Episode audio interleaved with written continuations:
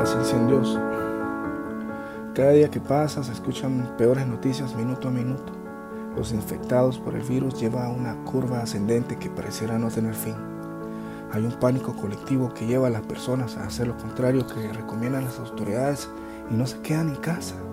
La gente corre nerviosa de aquí para allá, de allá para acá, buscando insumos, buscando, buscando cualquier cosa. Otra gente simplemente están en las calles creyendo que están en un espacio abierto, están a salvo y nada les va a pasar. Y no es así. Lo más importante en estos momentos es el tener fe en Dios. Porque teniendo fe en Él tendremos la paz y la esperanza que necesitamos en estos tiempos de tribulación. A como podemos encontrar en el libro de los Romanos, en el capítulo 5, en los versos del 1 a 6, que dice así, justificados pues por la fe tenemos paz para con Dios por medio de nuestro Señor Jesucristo. Porque también tenemos entrada por la fe a esta gracia en la cual estamos firmes y nos gloriamos en la esperanza de la gloria de Dios.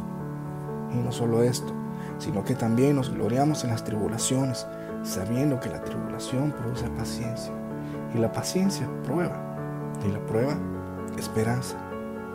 Y la esperanza no avergüenza, porque el amor de Dios ha sido derramado en nuestros corazones por el Espíritu Santo que nos fue dado. Porque Cristo, cuando aún éramos débiles, a su tiempo murió por los impíos y por nosotros.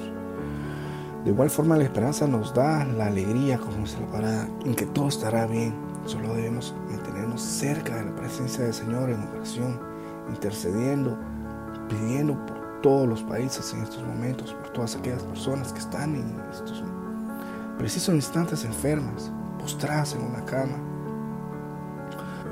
Y ese consejo lo encontramos en Primera de Tesalonicenses, capítulo 5, versos del 16 al 18, y dice así, estad siempre gozosos, orad sin cesar, dad gracias en todo, porque esta es la voluntad de Dios para con vosotros en Cristo Jesús.